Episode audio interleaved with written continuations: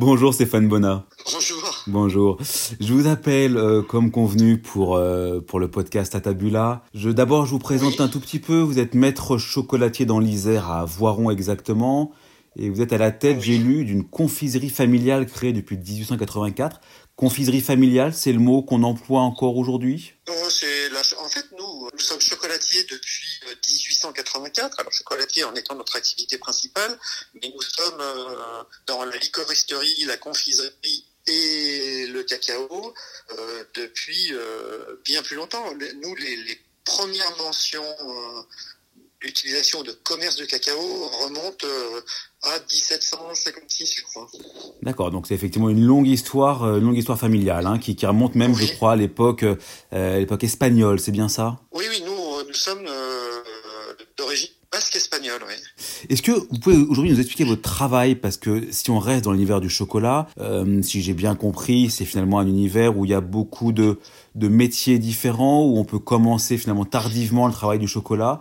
Vous, si je ne m'abuse, vous avez des plantations, donc ça va vraiment de, de, de la récolte jusqu'à la plaquette qu'on trouve dans vos boutiques, c'est bien ça? En sachant que euh, nous travaillons euh, avec euh, les, les planteurs depuis, on sait rien, depuis le début. C'est une famille avec laquelle on travaille depuis euh, 183 ans, je crois. D'accord. Donc, euh, qui est- et euh, nous gérons euh, la totalité du process depuis la sélection des types de cacao, qui en général sont des cacaos endémiques, jusqu'à les protocoles de fermentation, les programmes sociaux que nous avons mis en place avec euh, avec les familles, puisque ce sont des partenaires euh, Mhm. qui sont appelés à, à travailler avec nous euh, euh, sur euh, des très longues périodes de temps. Euh, en, en tout cas, c'est ce que c'est ce que nous souhaitons. Mhm.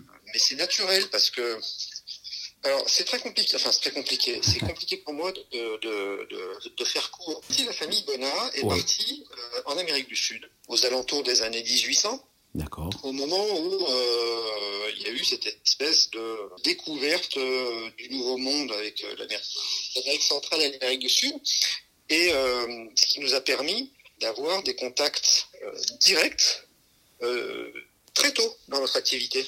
Mhm. D'accord. Et, et, et, le fait de pouvoir contrôler les plantations, tout au moins sur les process euh, récolte, fermentation, euh, séchage, nous permettent d'avoir exactement ce que l'on souhaite en termes de cacao. Et Mm. puis, euh, j'ai le numéro de téléphone de tous mes producteurs Mhm. pour être en contact avec eux de manière permanente. Et puis, bon, on se déplace quand même dans les plantations une vingtaine de fois par an. Donc ça veut dire, Stéphane Bonin, hein, que, que vous, vraiment, vous, vous êtes euh, alors propriétaire ou pas propriétaire du coup de, de ces parcelles de... euh, Oui, en général, on est copropriétaire. Copropriétaire. Parce que, si vous voulez, on peut pas être, au, on peut pas être au four et au moulin. Bien sûr. Et euh, très souvent, ce que l'on fait, c'est que l'on on aide les personnes qui sont en passion, Mhm. euh, soit à créer des infrastructures pour qu'ils aient un niveau de vie euh, qui soit euh, correspondant au nôtre, quoi, qu'ils Mhm, mhm, aient une couverture sociale, euh, qu'ils aient euh, un accès au, que les enfants aient accès à des écoles, euh, Mhm. qu'ils soient sécurisés. Mhm. Et euh, parfois, on leur on achète euh, les terrains pour eux, Aujourd'hui, vous êtes présent dans combien de pays et dans quel pays, Stéphane Bonnat principalement en Mexique, Pérou, Brésil. Mexique, Pérou, Brésil, hein, c'est bien ça. Et on a des partenariats euh, Côte d'Ivoire, euh, à Madagascar, Équateur. euh. le problème, c'est qu'on a euh, une cinquantaine d'associations planteurs qui travaillent avec nous. D'accord. on, on a des, oui, on a des partenariats et des projets communs quasiment avec toutes. Donc en gros, vous êtes présent dans une petite dizaine de pays à peu près, c'est bien ça? Ah oui, moi je dirais plutôt 15-20 pays. 15-20 pays. Aujourd'hui, Stéphane Bonnat, quelle est la situation de votre, votre commerce? Est-ce que vous êtes ouvert? Est-ce que vous êtes fermé? Quelle est la situation exacte? Alors, nous réouvrons euh, le matin euh, et euh, de 10h à midi et de 14h30 à 17h pour la semaine de Pâques. Sur le magasin de Voiron, Paris est fermé. Euh, nos dépositaires exclusifs, Lyon et Grenoble, euh, étaient fermés jusqu'à présent. Mhm. Je pense qu'ils le sont toujours. Puis nos revendeurs à travers le monde, euh, bah, je sais pas la situation de chacun, mais de Bien sûr. nombreux sont fermés. Ouais, c'est ça. hein. Vous êtes quand même face à une, face à, face à une situation où la, la plupart de, de, de vos relais commerciaux sont à l'arrêt. Tout à fait. Dans les plantations, genre peut-être que ça change d'un pays à un autre, mais en gros, quelle est la situation aujourd'hui? Est-ce que c'est une phase de production Est-ce que, est-ce que les fèves sont encore, euh, sont encore sur les, sur les arbres? Quelle est la situation à peu bah, près, en gros, de la, production mondiale? C'est la petite récolte et certains de nos partenaires ont souhaité euh, se mettre en conflit dans les plantations. D'accord. Donc du coup là aussi, là aussi c'est un peu en stagnation. Ah bah totalement oui. J'ai lu quelque part que sur une année vous aviez à peu près une production de 200 tonnes de, de chocolat par an si si, si je dis pas de bêtises. Selon oui, vous, à peu près ça, oui.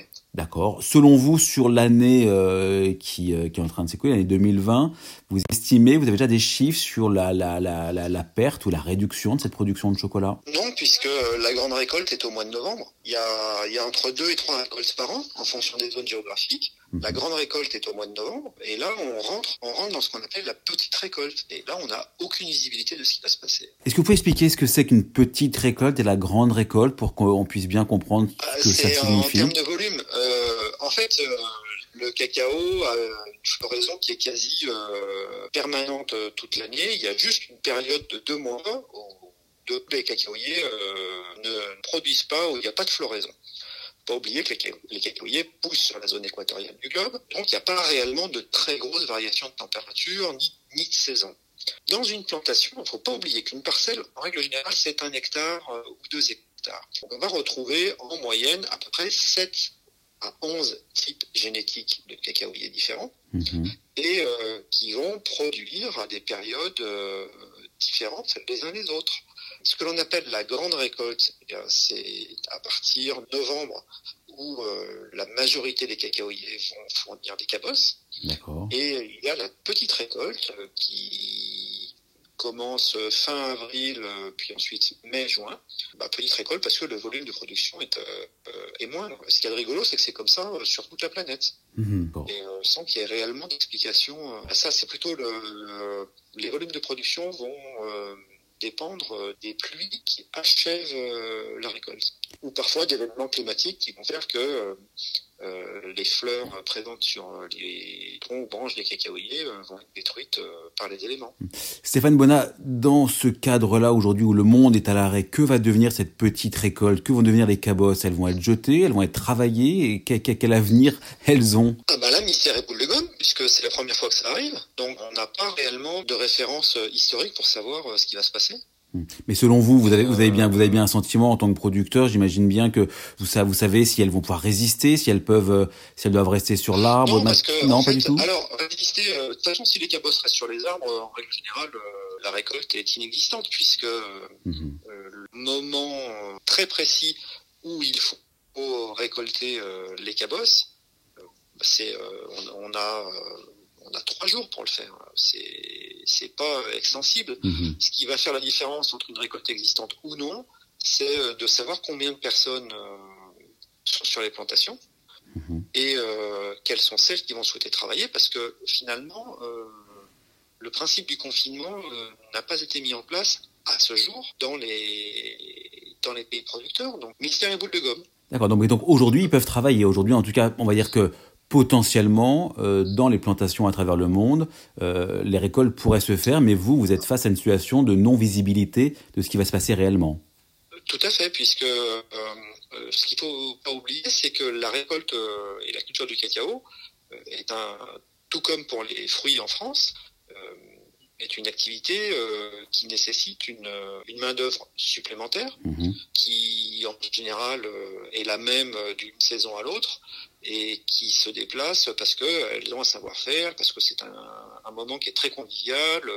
Il y a beaucoup de, de déjeuners communs qui sont organisés mhm. et autre chose comme ça. Donc mhm. là, maintenant, on n'a aucune idée de la manière dont ça va se dérouler. Tout simplement parce que, par exemple, euh, admettons, euh, au Brésil euh, et au Mexique, il y a un déni total des autorités face au Covid. Face au Covid-19. Hein. et dans d'autres dans d'autres pays, par exemple l'Indonésie, euh, bah, non, là il y a du confinement. Euh, mhm. En Côte d'Ivoire, j'ai absolument aucune idée de la manière dont ça va se dérouler, mais euh, tout simplement parce que la petite association de planteurs avec laquelle nous travaillons est vraiment isolée près de forêt. donc, mhm. honnêtement, ça peut changer du jour au lendemain. Mais donc concrètement, Oui, concrètement pour vous, Stéphane Bonas, ça veut dire quoi? Admettons que cette petite récolte passe à l'as, disparaisse de, de, pour vous. Quelles seraient les conséquences pour, pour vos stocks, pour votre travail de, de, de maître chocolatier? Ben, Ça va pas changer grand-chose, hein, parce que vous savez, on, on, ne manque pas de cacao sur la planète.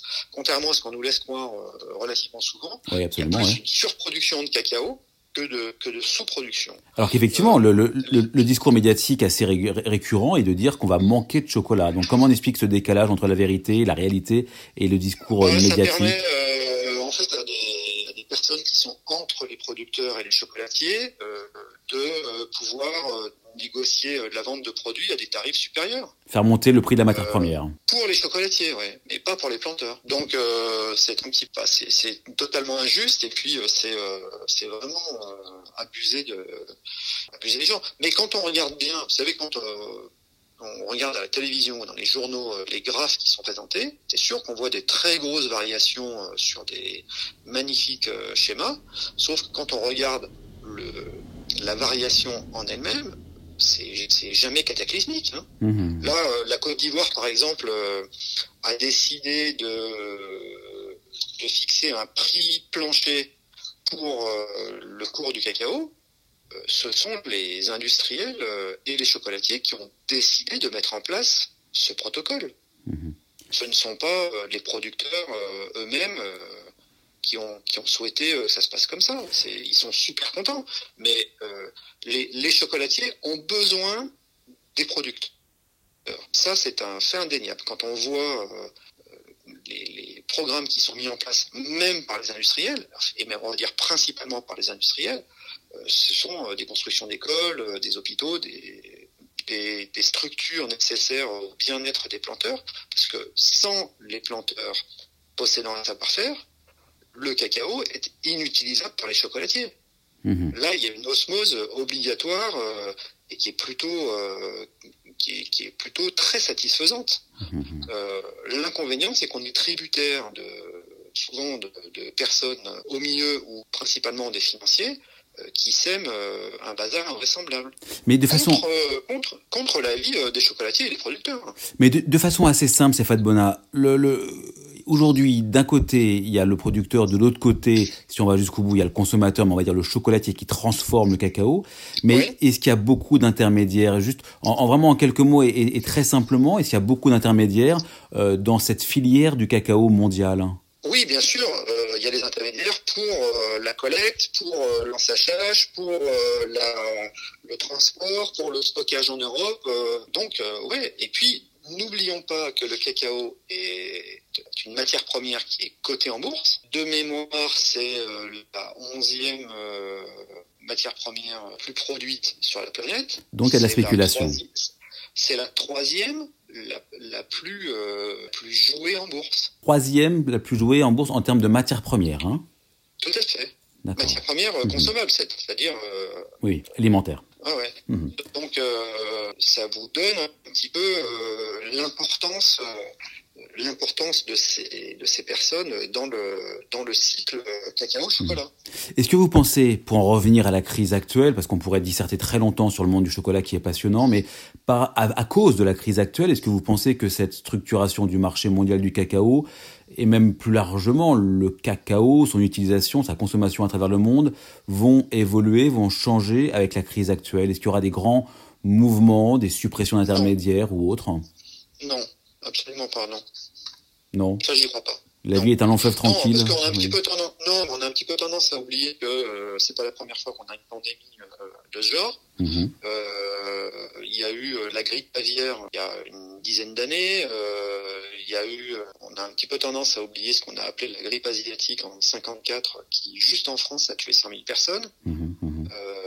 Ça n'a jamais déstabilisé euh, cacao. Là, la, la- Euh, c'est- la crise est mondiale. mais le- le- il y a effectivement d'autres, euh, d'autres, il y a eu d'autres gros soucis sanitaires dans le passé, mais là, on, on voit quand même que c'est le monde qui est à l'arrêt, 4 milliards de personnes confinées. On est quand même dans un, dans un, dans un, dans une grand, dans un grand questionnement mondial. Donc, on semble quand même que la crise la, est. La majeure partie des, de la consommation du cacao, elle passe via des barres chocolatées, des céréales chocolatées. Par l'industrie. Pas, pas, pas, l'industrie. pur et dur. Oui, oui, parce que c'est un, un, marché de niche. Hein. On est, on est d'accord que le que le que le que cet artisanat tout à l'heure, vous avez dit industriel et chocolatier, vous les avez bien distingués. Donc j'imagine que c'est qu'il y a une, une, raison, mais c'est comme l'industrie du chocolat qui tient la plus grande, la plus grande grande partie du marché du chocolat. On est d'accord là-dessus? Bah oui, mais mais il y a une il y a une nuance très importante à apporter, c'est que le marché du chocolat, dans ce fameux marché du chocolat et dans les statistiques qui sont faites, par exemple, les céréales couvertes de chocolat euh, sont incluses dans mmh. dans les statistiques. Absolument. Et euh, ce ne sont pas euh, les tablettes ou les moulages de Pâques ou, ou tous ces ou, ou les bonbons de chocolat qui représentent euh, le volume le plus important dans le marché du chocolat. Bien sûr, bien sûr. Euh, donc euh, finalement, ce sont des produits de très grande consommation dans lesquels on peut trouver du cacao transformé. Mhm. Et cela, il y a très, il y, y, a fort peu de chances qu'ils soient impactés. -hmm, bien sûr. Derrière que des petits chocolatiers comme nous aient des problèmes et doivent reconstruire leur activité, ça va impacter euh, les statistiques mondiales à hauteur d'un demi pour cent. Mmh, mmh, mmh. Vraiment à la marge. Ça ira pas plus loin que ça. ça ira pas plus loin que ça. Donc euh, c'est non significatif.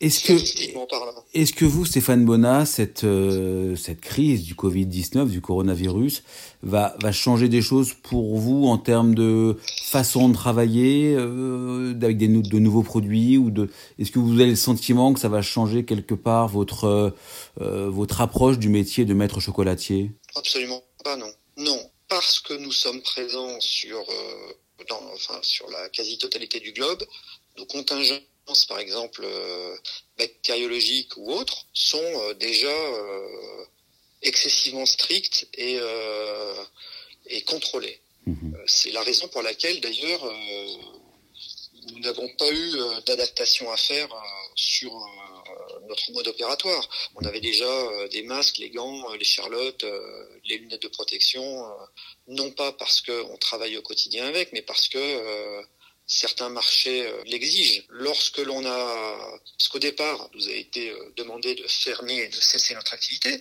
Donc, euh, une fois que ça a été fait, nous avons distribué euh, les gants, les masques euh, aux, aux, hôpitaux, aux alentours, cliniques, EHPAD et j'en passe. Mmh. Et quand, par contre, on nous a demandé de réouvrir, parce qu'a priori le chocolat fait partie de ces des activités euh, essentielles, euh, mmh. voilà, essentielles. On a pu le refaire, mais à minima, puisque nous n'avons pas tous nos cacaos et il est pour l'instant très mmh. compliqué, voire impossible de se faire livrer. Euh, on, a, on, avait euh, tout sur place. Et derrière, ça va pas nous faire créer de nouveaux produits, ça va pas. Il n'y a pas de, il y a pas il y a pas d'opportunisme si j'ose dire, lié, euh, lié au Covid-19. Lié à la crise, absolument. Ok. Bah, la crise, euh, on ne sait absolument pas comment, euh, comment ça va se dérouler, pour la simple et bonne raison que si les lois sont passées, les décrets d'application n'ont pas été publiés. Les décrets d'application dans quel, dans quel de, au niveau économique, vous voulez bah, dire? Surtout. D'accord. Bah, il n'y a, y a, a, aucun décret d'application, donc lois n'ont aucune idée de on n'a aucune idée des protocoles qui ont été mis en place pour nous. Là, je... les artisans. Oui, allez-y. Ouais. Et, euh, et tant que tant qu'il n'y a pas de décret d'application, la loi n'existe pas. Elle peut pas être appliquée en tout cas. Il n'y a pas oui, les d'application. c'est comme, si, comme si elle n'avait pas été votée. Mmh, mmh. Donc, euh, mystère et boule de gomme.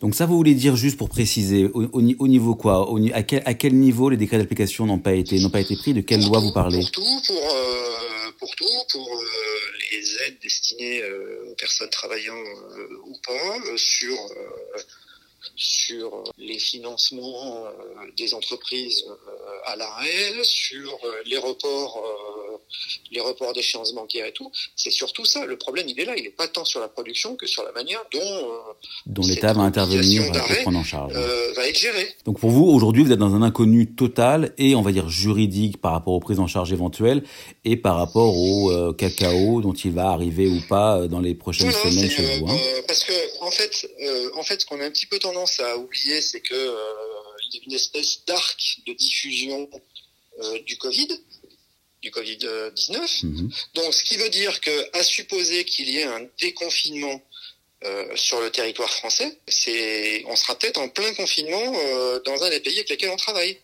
Oui, c'est ça. Par exemple, il y a 15 jours à 3 semaines de décalage juste entre la France et l'Italie. Mhm. Ce qui veut dire qu'à partir du moment où l'Italie va être considérée comme guérie et exempte de virus, en France, il faudra attendre 3 semaines pour qu'on soit dans la même situation. Et nous, nous, nous qui sommes frontaliers avec l'Italie, ça paraît, euh, ça paraît invraisemblable. Donc je vous laisse imaginer mhm. ce qui va se passer, par exemple, en Amérique du Sud, où la contamination a commencé 4 semaines, à, entre 4 et 6 semaines après nous. Et l'Amérique du Sud, c'est notre producteur. C'est ça, voilà. Pour vous, tout est mélangé. Hein. Pour vous, c'est quasiment, c'est ingérable. En fait, il n'y a pas de, c'est mettre en place aujourd'hui une démarche, une, une, logique économique précise relève, relève de l'impossible. Ah bah là, faut, c'est, c'est même pas une boule de cristal qu'il faut. C'est, euh, mhm. c'est, je sais pas, je sais pas quoi. C'est, enfin, et, et, le pire étant que personne ne le sait. Mhm. Donc, euh, comment est-ce que ça va se passer, mystère et boule de gomme? Mhm. Absolument. Aujourd'hui, vos boutiques, vous, vous avez une boutique à Voiron, vous êtes aussi présent à Paris, c'est bien ça? Oui, Paris, Lyon, Grenoble, euh, en fait sur, en, en, boutique Bona, et après euh, nous sommes distribués sur la totalité du territoire national. Absolument, absolument. Donc, euh, et pratiquement tout est fermé. J'ai compris, on a compris euh, la, difficulté d'un métier comme le vôtre où vous êtes présent un peu partout et les délais de confinement qui sont différés d'un pays à un autre. En tout cas, on pourra vous retrouver et retrouver vos produits, surtout, comme vous l'avez dit, dans différentes villes et différents points de vente en France et aussi à l'étranger, j'imagine. Hein. On peut aussi retrouver vos, vos tablettes et vos produits un peu partout dans le monde. Oui, bah alors à ce moment-là, il doit plus en rester beaucoup puisque euh, en fait euh, tous nos, toutes nos expéditions euh, ont été arrêtées. Ont été ont été arrêtées mmh, mmh. et même certains de nos certains de nos clients qui souhaitent réouvrir pour la semaine pascale mmh. sont dans l'incapacité d'être livrés. Donc c'est vraiment c'est vraiment pas simple. Bon, Stéphane Bonnat. Stéphane Bonnat. Je laisse imaginer ce qu'on a vécu depuis 1880. Euh, bon, en tout cas, un, bah, c'est probablement quand même l'une des crises les plus importantes, même si tout à l'heure vous, vous en avez évoqué d'autres. Ça reste aujourd'hui la crise euh, peut-être la plus d'abord mondiale et la plus la plus forte, à l'exception des, des, des, guerres mondiales bien évidemment, mais on est quand même dans un schéma absolument exceptionnel et oui, plus c'est la première fois que ça arrive chez tout le monde en même temps. Ouais, voilà, c'est ça, un phénomène mondial. Alors par contre, euh, il y a un truc que nous, que nous faisons, euh, comme nous sommes tenus euh, d'avoir une activité, nous lançons à partir d'aujourd'hui ce, qu'on a, ce que nous appelons la tablette des héros. La tablette des héros. C'est intéressant. Mhm. Des héros. Mhm. C'est-à-dire que nous, nous proposons à nos clients d'acheter une tablette de chocolat mhm. qui leur sera livrée par la poste et ça finance la moitié d'une deuxième tablette euh, qui sera envoyé euh, des, du personnel hospitalier euh, en clinique, des pompiers, des policiers, des gendarmes, des postiers. D'accord. et c'est la Maison Bona qui finance la deuxième partie. D'accord. Grosso modo, pour nous, c'est une opération blanche en termes, financiers. Par contre, ouais, par contre, symboliquement, c'est fort. Oui, parce que nous, on a distribué à peu près 2500 tablettes la première semaine de confinement. Mhm. Euh, dans les hôpitaux, euh, un centre de pneumologie euh, clinique, les EHPAD de la région et tout et tout. Mais bon, on est arrivé au bout de ce que l'on pouvait faire en autofinancement, si j'ose dire. Donc là, on propose, on propose aux Français de nous aider à continuer cette distribution. D'accord, avec la tablette des héros. Donc avec la tablette des héros qui concernera les... Vous connaissez Francky Alarcon? Pardon? Le dessinateur le dessinateur Francky Alarcon qui fait qui, a fait euh, plusieurs bandes dessinées, il est très orienté euh, food. Mhm, bien sûr. Euh, il était traduit, je crois, en 14 mhm. langues et tout et tout. C'est lui qui a fait les illustrations sur les deux tablettes. Bon. Eh ben, on, verra ça alors. La Poste nous donne un coup de main. ce sont les Lions Club France qui vont organiser la distribution des produits à travers le territoire. Eh ben, on, eh ben on, on, verra ça. Donc la tablette des héros, donc pour être pour être solidaire. Un grand merci à vous. Sur notre site, moi. sur votre site. Un grand merci à vous, Stéphane Bonnat. Courage, courage à vous aussi. À très bientôt. Au revoir, Stéphane Bonnat. Merci, au revoir. Au revoir.